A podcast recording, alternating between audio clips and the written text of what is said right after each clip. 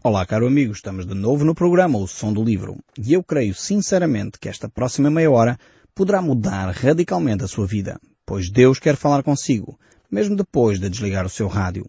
Eu sou Paulo Chaveiro e nós hoje estamos de volta ao livro de Ezequiel. E eu gostaria um pouco de recapitular aquilo que nós estamos a abordar nestes capítulos que estamos a analisar nestes dias, o capítulo 38 e o capítulo 39 do livro de Ezequiel. Nós estamos a ver aqui estes capítulos, nestes dois capítulos, que nos apontam para uma realidade futura. Deus começa a falar com a nação de Israel a partir do capítulo 36 e vai trazer à nação esta esperança. Uma esperança que estava perdida. Uma esperança que estava esquecida. O povo sentia-se como seco por dentro. Talvez alguns de nós já nos sentimos assim, em momentos em que Há uma aridez tremenda na nossa vida, não temos rumo, não temos esperança, não há objetivos para a frente. O que fazer afinal de contas da nossa vida? O que é que andamos cá a fazer? Uh, e a nação de Israel encontrava-se nesse estado de espírito. Sentia-se seco por dentro, só, desamparado, não sei se é o seu caso, mas há uma mensagem de esperança para quem se encontra assim. E por isso Deus traz à nação de Israel essa profecia de esperança que começa no capítulo 36 é explicada no capítulo 37 de uma forma tremenda. E aqui no capítulo 38 e 39, Deus ainda vai mostrar uh, como Ele vai efetivar, como Ele vai concretizar essa mesma esperança, essa mesma mensagem que tem um cunho muito prático. E então, por isso, nós estamos aqui a analisar este capítulo 38 e 39. Estes dois capítulos apresentam-nos a restauração da nação de Israel no seu todo mas ao mesmo tempo vai nos mostrar que esta restauração não é sem lutas, não é sem dificuldades. A restauração, normalmente, em cada um de nós, tem sempre um processo muitas vezes até doloroso. Eh, tenho acompanhado algumas pessoas uh, com problemas emocionais, muitas vezes, algumas com alguns distúrbios, dificuldades, uh, complicações, às vezes até no matrimónio, e às vezes não é fácil lidar com as situações. A restauração muitas vezes é dolorosa. A restauração muitas vezes passa por momentos difíceis. Passa por lutas, sem dúvida alguma. Essencialmente lutas internas, lutas com os meus defeitos, com as minhas práticas, com aquilo que eu acho que é adquirido, mas que eu tenho que deixar e que me prejudica. E realmente às vezes isso é difícil. É difícil nós crescermos no conhecimento de quem nós somos sem passar por essas batalhas, por essas lutas interiores e não há vitória, não há restauração sem que nós possamos uh, tocar muitas vezes em pontos e áreas sensíveis. É doloroso, dói muito. Algumas das pessoas com quem tenho eh, orado, acompanhado nos seus momentos de restauração, uh, realmente algumas delas choram diante de mim porque aquilo custa. Sair desta situação, perdoar alguém, eh, que nos feriu, ultrapassar uma dificuldade, abandonar um hábito ou um vício, muitas vezes é doloroso. E isso requer eh, esforço, requer sacrifício, requer empenho, requer dedicação, mas vale a pena. A restauração tem todos esses componentes presentes. Seja a nossa restauração emocional, como seres humanos, seja esta restauração que Deus quer trazer aqui à nação de Israel. E é por isso que Deus uh, apresenta aqui a restauração de Israel como uh, uma batalha. Uh, não sabemos ao certo se será uma batalha literal ou se é de facto uma batalha mais do foro espiritual, porque sabemos que efetivamente Israel travou muitas batalhas físicas, batalhas realmente militares, mas a maior batalha que Israel travou, e neste caso perdeu nesta altura em que Ezequiel estava a profetizar, era a batalha espiritual. Porque se efetivamente a nação de Israel tivesse ganho essa batalha espiritual, ou seja, tivesse abandonado a idolatria, tivesse abandonado a corrupção, tivesse abandonado a mentira, tivesse estabelecido a justiça, tivesse reposto a verdade, Deus fala nisto no livro de Isaías, no livro de Jeremias, aqui no livro de Ezequiel, Deus aponta de uma forma muito concreta quais eram as falhas uh, espirituais deste povo. Uh, e por isso mesmo Deus queria restaurar esta nação. Nós já vimos esse texto aqui no livro de Ezequiel, quando Deus diz que Ele não tem prazer na morte do ímpio, antes pelo contrário, que ele se converta e viva. Este é o grande propósito de Deus para todos nós. É que cada um de nós possa viver uma vida abundante. Jesus disse isto. Aliás, ele chegou ao pé dos discípulos e disse, para que a vossa alegria seja completa, eu vou continuar a falar acerca de mim. E vou falar acerca da morte, da ressurreição. E ele continua a descrever no capítulo 15 do livro de João um, aquilo que ele quer realizar, a intimidade que ele quer ter consigo e comigo, como é que ele quer fazer isso para que a nossa alegria, o nosso gozo seja completo. E é por isso, nesses mesmos textos, que, que Jesus diz que Ele nos quer trazer a paz de Deus que excede o entendimento para guardar o nosso coração. A paz, a alegria, o amor não estão à venda em lado nenhum. Não há nenhuma religião eh, que possa vender alegria, ainda bem. Infelizmente já há tanto negócio em torno da religião. Eh, se se pudesse vender alegria, paz e amor, então ainda seria eh, o caos maior.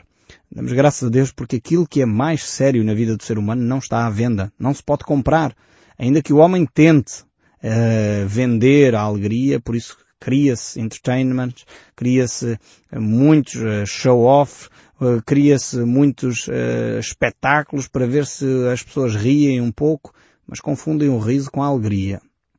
A alegria de Deus não é simplesmente rir, não tem a ver com as circunstâncias. E a paz de Deus, mais uma vez, não tem a ver com circunstâncias. Tem a ver com o sentimento interior que Deus oferece é dado de graça àqueles que se relacionam com Deus. E isto é fantástico. E ainda bem que é assim, porque realmente os homens que têm um coração perverso tornariam isso um negócio e nós às vezes já temos assistido a quantas e quantas eh, chamadas igrejas eh, muitas vezes transformam aquilo que são valores espirituais em negócios. É lamentável. Precisamos de, de, abandonar esse tipo de práticas, abandonar de facto esse tipo de atitudes, porque são contrárias à vontade de Deus. Eh, os valores espirituais não estão à venda. Eu digo isto mais uma vez para que fique claro na sua mente. Não estão à venda. Não se podem comprar na comunidade A, B ou C, não se podem comprar hum, com os dízimos e ofertas, não se podem comprar com as minhas atitudes. Uh, os dons espirituais são dons. São dados por Deus. Tem a ver com o meu caráter, tem a ver com eu ouvir a palavra de Deus, transformar os meus hábitos à semelhança daquilo que Cristo nos ensina. E é isto que faz a mudança na nossa vida. Então, eh, precisamos de introduzir estas novas verdades no nosso ser para podermos ser pessoas eh, que vivem eh, restauradas, pessoas que vivem realmente vidas que são alegres diante de Deus. E é esta, esta, este ensino profundo que nós encontramos aqui nestes capítulos 36, 37, 38, 39 uh, do livro de Ezequiel. Deus vai falar sobre restauração. E a restauração, como eu estava a dizer, implica lutas, implica, implica batalhas. E tem opositores também. Muitas vezes, eh, no nosso interior, os próprios opositores somos nós mesmos. Às vezes no nosso interior a restauração emocional que nós queremos uh, viver, às vezes os opositores são externos a nós. São circunstâncias, são vícios, são amigos, uh, entre aspas, não é? São pessoas de família, são as pessoas que estão ao nosso redor, que são pessoas que muitas vezes nos impedem de crescer espiritualmente, nos impedem de melhorar aquilo que nós somos. Então temos este conceito que nós encontramos aqui em Ezequiel 38 de inimigos. Inimigos, neste caso, que vêm do norte. Eu creio que são uh, inimigos concretos. Deus aqui está a falar não só de valores de ordem espiritual. Penso que podemos tirar as lições que nós acabamos de tirar para nós, em termos de, da nossa própria restauração como seres humanos. Mas ao mesmo tempo, aqui o livro diz que ele está a falar de situações concretas. Tanto que ele diz, volvo o teu rosto contra Gog, da terra de Magog, príncipe de Rós e de Meseque e de Tubal e profetiza contra eles. Ou seja, Deus, assim como falou uh, alguns capítulos atrás uh, sobre a nação do Egito, sobre a nação uh, de Edom, sobre a nação de Moab, nações existentes daquela época que o povo de Israel tinha perfeitamente conhecimento de quem eram, Deus agora aqui vai trazer nações que não, não eram conhecidas naquela altura e uh, são nações que provavelmente, uh, portanto, o povo de Israel não conhecia e também uh, situações que virão no futuro. Alguns identificam estas nações como sendo de facto aquelas nações que habitualmente ou estão atualmente a norte de Israel. E temos o Líbano, a Síria, a Turquia e toda aquela grande região da ex-União Soviética que está a norte, efetivamente, uh, da nação de Israel.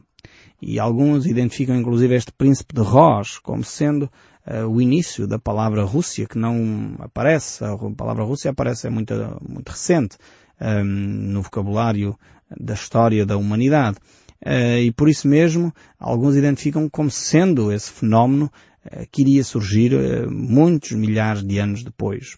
Portanto, a profecia de Deus não se limita a dar orientações a 10, 20 ou 30 anos. Muitas vezes as profecias que nós encontramos nas Escrituras têm milhares de anos entre aquilo que Deus declarou e aquilo que vai ser a concretização dessa mesma profecia no tempo e no espaço uh, em que ela se concretizará uh, realmente. Então, para nós percebermos que não há limitação de tempo para Deus. Aliás, a Bíblia tem um texto bíblico fantástico, que é, uh, para Deus, um dia são como mil anos e mil anos como um dia.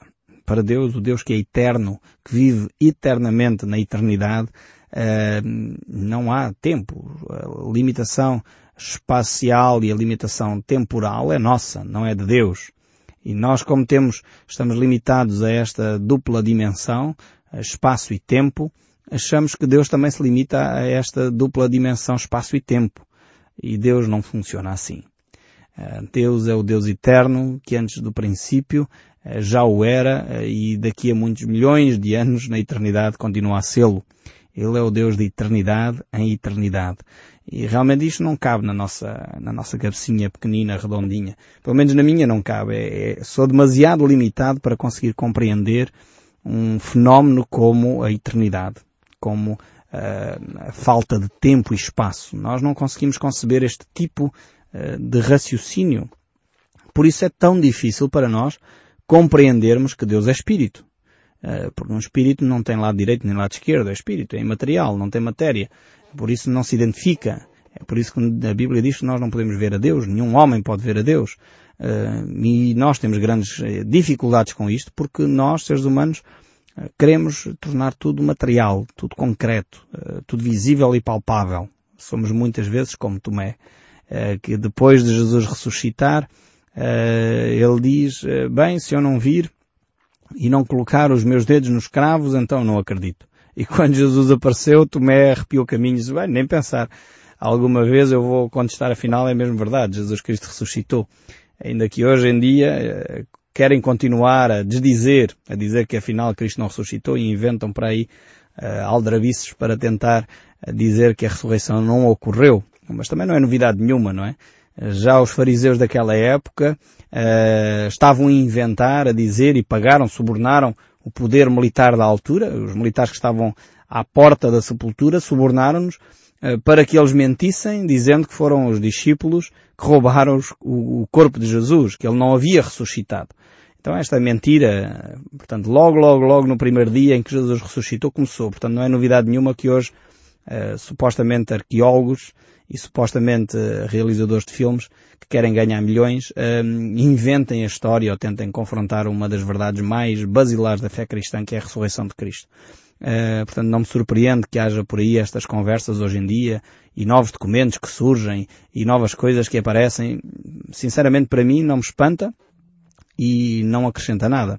Continua a ser a, a mesma forma que Satanás usou desde a ressurreição de Cristo, continuou há dois mil anos a utilizar a mesma arma, a tentar denegrir a imagem de Jesus, a tentar denegrir a ressurreição de Cristo, a tentar inventar provas onde elas não existem, eh, porque como é óbvio Jesus não, eh, como ele ressuscitou, não deixou provas para trás, eh, e realmente as pessoas têm de facto no seu coração sempre tentar a Deus. Que Deus nos livre a nós de entrarmos nesse barco que no fundo os fariseus entraram, esses mesmos fariseus a quem Jesus dizia que vocês são hipócritas. E porque Jesus os chamava de hipócritas, eles ficavam furiosos, então tentaram arranjar maneira de uh, dizer que ele não havia ressuscitado. É, realmente, até a forma como eles fizeram é ridícula. Dizer que um bando de pescadores tentaram fazer frente à grande, ao grande exército de elite romano, quer dizer, era do mais ridículo que se podia imaginar. Uh, alguém com, com redes iria fazer frente aos soldados romanos. Os soldados romanos simplesmente eram o exército mais poderoso uh, daquela época. Estávamos a falar na época em que o Império Romano era um império no seu auge. Não estamos a falar já na decadência do Império Romano. Portanto, era ridícula a argumentação e continua a ser ridícula hoje a argumentação que se inventa em torno desse suposto túmulo que se encontrou da família de Jesus e que ele seria casado com Maria Madalena. Realmente os homens gostam de inventar romances eh, até com aquilo que é mais sagrado. E é uma tristeza eh, que infelizmente hoje toda a gente respeita outras religiões, toda a gente respeita a fé eh, muçulmana, hindu, budista, isto e aquilo, mas infelizmente já ninguém respeita o cristianismo. E é triste perceber esta guerra espiritual que acontece na nossa velha Europa que se dizia cristã. É do mais ultrajante para mim, pessoalmente, como cristão, verificar que as pessoas não têm o mínimo de respeito pelos valores cristãos, por aquilo que é sagrado para o cristianismo. Se isto fosse em relação a uma outra confissão religiosa qualquer, provavelmente já havia processos a decorrer eh, em tribunal e coisas do género, eh, por estes ultrajes que se levantam contra os, os princípios básicos de uma fé. Mas enfim, isto é talho de foice uh, comentar estes aspectos aqui, porque na realidade estamos a viver períodos deste género. Períodos de ataques frontais à fé cristã, eh, períodos que muitas vezes nos mostram que se quer pôr em causa tudo aquilo que a Bíblia ensina, mesmo quando são ensinos básicos, ensinos fundamentais para a nossa fé cristã. Mas o texto bíblico, voltando aqui, uh, nos fala acerca desta profecia, como eu disse, que estava a ser declarada a Ezequiel, mas que teria o seu cumprimento uh, muito futuro. E ainda não sequer uh, se cumpriu. E nós estamos aqui ainda no capítulo 38, enfim, temos vindo a fazer estes comentários aqui, para tentar explicar um pouco o que é que está a acontecer ou que irá acontecer à nação de Israel. A nação de Israel então vai assumir de novo um papel preponderante depois da igreja ser retirada da terra uh, na história da humanidade e então vemos aqui que alguns povos se levantam contra esta nação. E vejamos aqui o verso 4 no capítulo 38 diz Far-te-ei que te volvas, porém anzóis nos teus queixos e te levarei a ti e a todos os teus exércitos. Então vemos aqui que há uma ação também ao mesmo tempo, eh, ainda que estes povos querem invadir a nação de Israel, o próprio Deus vai trazer estas nações até uh, às portas de Israel para ali haver a manifestação do poder de Deus. O verso 11 do capítulo 39 diz, Naquele dia darei ali a Gog um lugar de sepultura em Israel. Ou seja, vemos que estes povos que vêm combater Israel não terão, de facto, uh, o poderio, a capacidade para fazer frente àquilo que é de Deus. E isto é uma realidade ainda hoje, para nós, cristãos. Muitas vezes pensamos o contrário. Pensamos que aqueles que são cristãos uh, não têm capacidade de lutar contra aquilo que o mundo oferece, toda a promiscuidade, toda a corrupção, toda a imoralidade. Nós pensamos, ficamos esmagados quase com tudo aquilo que nos está, enfim, exposto aos nossos olhos. Mas o texto bíblico mostra-nos exatamente o contrário. Aqueles que estão com Deus têm mais autoridade, mais poder, e aliás Jesus Cristo disse que as portas do inferno não vão prevalecer contra a sua igreja. Ou seja, a igreja de Cristo é que tem autoridade. E, infelizmente, quando nós nos fechamos sobre os nossos próprios uh, locais de culto, quando nós nos enclausuramos dentro das nossas uh, igrejas, quando nós nos enclausuramos dentro de nós mesmos e temos receio de falar das nossas convicções, aí sim, as portas do inferno estão a prevalecer, estão a ganhar terreno. Mas quando nós abrimos o nosso coração, quando nós avançamos convictos na fé daquilo que Deus tem para nós, aí realmente a Bíblia nos mostra que o cristão é mais que vencedor. E é exatamente o que estes textos aqui nos mostram. Que não haverá hipótese, mesmo sendo vários povos contra um, eh, não haverá hipótese de fazer frente àqueles que são o povo de Deus.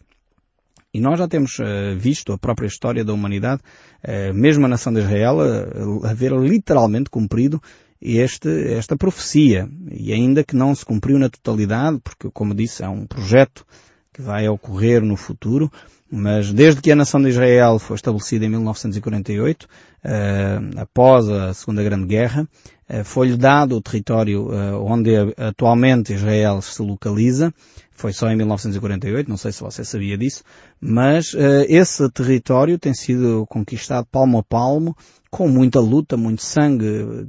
De facto, os povos ali à volta têm sido muito bárbaros para com a nação de Israel. E não sei se lembra, se você se lembra da famosa Guerra dos Seis Dias, em que quatro ou cinco nações ali à volta se juntaram para combater a nação de Israel.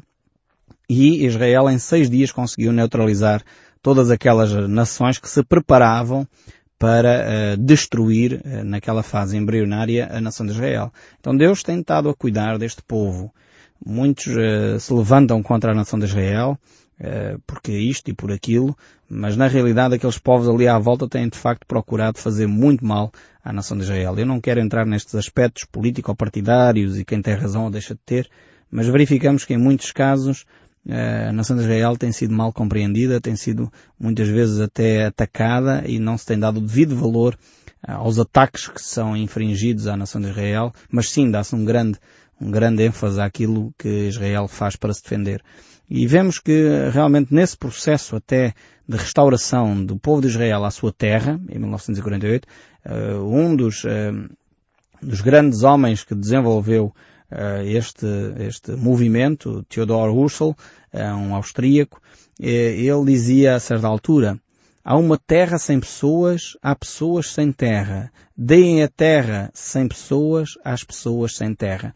No sentido que aquele território que era desabitado pudesse de, de novo ser devolvido àqueles que tinham o seu direito, que tinham sido espalhados no ano 70 por Tito, uh, e na realidade o general romano e depois então que ficaram quase dois mil anos espalhados pelo mundo e agora estavam de retorno ao seu território. É, realmente Deus opera estes milagres de uma forma tremenda, milagres que não são compreendidos por nós. Nós não conseguimos entender como é que um povo espalhado pelo mundo fora, Deus os pode congregar de novo. E Deus promete aqui nestes dois capítulos que Ele fará de facto isso. Congregará a nação de Israel, dará segurança à nação de Israel e ao mesmo tempo travará uh, os seus inimigos. E o fará de forma uh, extraordinária, como fez com Sodoma e Gomorra. Aqui no verso 22 do capítulo 38 nós vemos que, que será por meio de chuva, uh, será através de, de, pedras de saraiva, de fogo e enxofre. realmente estas tropas serão neutralizadas sem que haja quase da parte de Israel um confronto. Porque Deus é o Deus que age. É o Deus que age em favor dos seus.